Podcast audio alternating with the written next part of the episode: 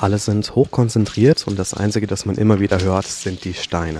Hallo, ich bin Daniel Ketner und heute bin ich für Sie in Rothenburg an der Fulda, denn hier findet in dieser Woche die SEA Scrabble Woche statt. Das ist ein richtiger Wettbewerb, da treten Spieler aus ganz Deutschland gegeneinander an, auch aus der Schweiz machen welche mit und Sie merken schon, ich rede ein bisschen leise, damit ich die Leute hier im Raum nicht störe.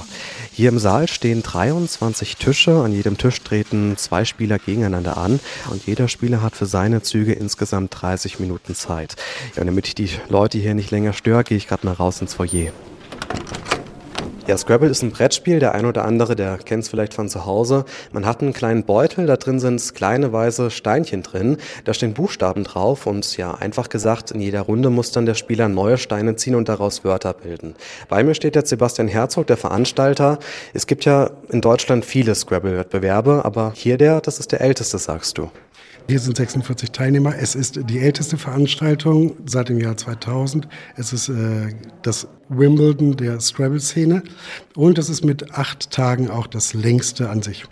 Zu Hause habe ich auch schon Scrabble gespielt und ich stehe auch immer mal wieder auf dem Schlauch, weil ich einfach nicht aus den Steinen, die ich ziehe, neue Wörter bilden kann. Was gibt's denn da für Tricks? Erstmal sollte man einen großen äh, Wortschatz haben. Das ist äh, sehr hilfreich. Dann sollte man die Grammatik kennen. Äh, auf jeden Fall auch die zweibuchstabigen ähm, Wörter. Und dann hilft es sehr, wenn man Anagramme bilden kann. Das heißt, du blickst auf dein Bänkchen, da hast du sieben Buchstaben und sortierst im Kopf so lange, bis du ein zulässiges Wort daraus gebildet hast. Jeder, der gerne spielt, der kennt es. Irgendwann, da gibt es mal Streit und dann wird die Anleitung rausgeholt, um zu schauen, was überhaupt erlaubt ist und was nicht. Hier beim Scrabble, da guckt man in den Duden, denn es sind nur die Wörter erlaubt, die in dem Duden drinstehen.